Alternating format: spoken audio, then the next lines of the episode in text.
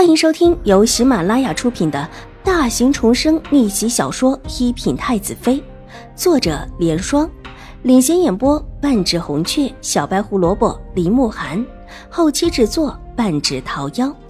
喜欢宫斗宅斗的你千万不要错过哟，赶紧订阅吧！第八百六十九集。普明师太又客气了几句，站起身来到书案前，拿起笔写了起来。不一会儿，信就写好了，稍稍的晾了一晾，取出一个信封，插入里面，又在上面写了“秀水道长亲戚”几个字，而后把信拿过来给邵颜如。邵大小姐把信送过去就行了，至于令祖母想请她什么时候过府都行。多谢师太。师太再造之恩，先国公府上下必然铭记在心。邵颜如激动不已，眼眶都红了起来，而后又想磕头，被普明师太给拦了下来。事情既然有了解决的方案，邵颜如和邵婉如自然退了出去。待得到了外面，之前那个晕过去的婆子，这时候也被弄醒，一起退到外面。这信邵颜如也不麻烦其他人。直接让另外一个婆子去送，听说可以马上离开玉惠庵。婆子拿起信，跟鬼在后面似的追了上去。在这里再待下去，他都觉得危险多了一分，仿佛自己的性命都会没有了。我妹妹也先去休息吧，这事儿得让祖母拿个主意。邵颜如一脸疲倦的道：“事情出了这么大的纰漏。”早已经不是他们两个一边监工一边聊天的闺中小姐可以处置的。邵婉如默默的点了点头，也没有多问，带着玉洁回去了。邵颜如又去看了看那几个留下的婆子，听闻一个还晕了过去，即让人去请大夫。之后又请了边上几个年纪不大的女尼帮着念念经。这事闹得挺大的，刑部的人早已经惊动了。派人去打听了个清楚，然后飞报到文西池的面前，说是有邪物，是少府五小姐的镯子，其他的镯子都没事，唯有少五小姐的镯子有问题。挖出镯子来的婆子已经晕过去了，据说晕过去的样子极恐怖，到现在还没有醒来，恐怕不太好。还有一个也晕过去了，是在普明师太那里。刑部的一个下属向文西池一五一十的禀报，刑部的人向来不相信这种鬼怪乱神，但现在也被几个婆子说的似乎全身发毛，觉得空气中似乎都带着阴寒之气，比之往例更胜几分。莫不是这事儿是真的？兴国公府的两位小姐如何表现？文西池平静的放下手中的笔，他在会窗外的一株秋菊。想不到玉回庵里还有这么罕见的秋菊，倒是忍不住一时手痒起来，提笔画了几笔，这会儿才初具轮廓。邵大小姐很是冷静的在处理事务，安排兴国公府的婆子，并且嘱咐婆子们不许乱说，也不许乱猜，更不许胡乱的说五小姐的是非。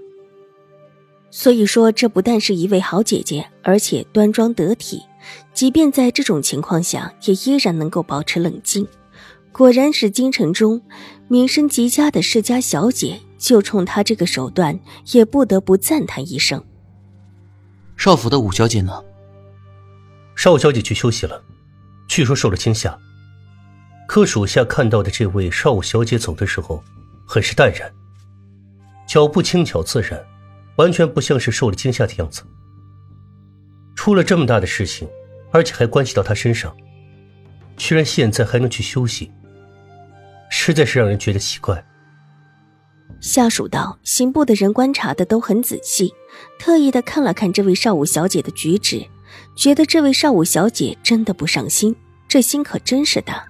还是因为年纪小，不懂这事儿的后果。刑部的下属也不知道是哪个理由。”文西池背着手笑了。俊逸的脸上露出一丝清雅的笑意，淡淡道：“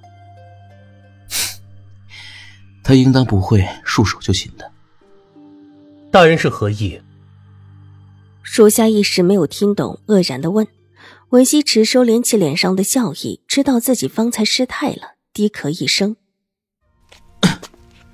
注意盯着他们那边，若有事就来禀报。天发雷火，劈了佛殿，哼，分明是有人纵火，故意把那天晚上的事情引得别人注意力分散。他人的意思，所谓的邪气根本是无稽之谈。那为什么其他的镯子没事，就那一对镯子有事情？”而且，还这么多的虫子，实在是让人难以相信。属下犹豫道：“他这会儿也不知道要信什么，觉得自己往事的一些想法都动摇了。静观其变吧。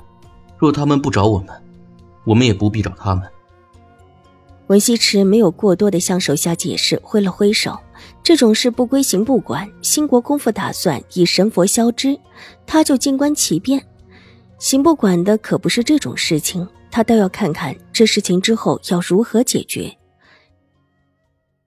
邵婉如依旧回到自己的静室，之后安安分分的用了一份午膳，用完稍稍的休息了一下，便午睡了。待得邵颜如回来的时候，还没有醒。听说邵婉如这会儿正在午睡，忙了许久的邵颜如脸上露出关切的表情，还特意的问了邵婉如的情况。又让玉洁和曲月好好的照顾邵婉如，如果有什么地方不对的，要记得向他禀报，并且说太夫人一会儿恐怕就会派人来过问盘查这些事。两个丫鬟连连应声，一副被吓到了的样子。邵颜如自去了自己的屋子，待得进了自己的屋子，脸上温婉端庄的笑意立时消退，露出阴冷嘲讽的笑脸。邵婉如这会儿居然还睡得着，死到临头了还敢在这里睡得这么的安和。当然，这可能是邵婉如最后一个安稳觉了。他不会去打搅她。自用了一份晚到的午膳之后，邵颜如也没有心思睡午觉了，就在屋内等着。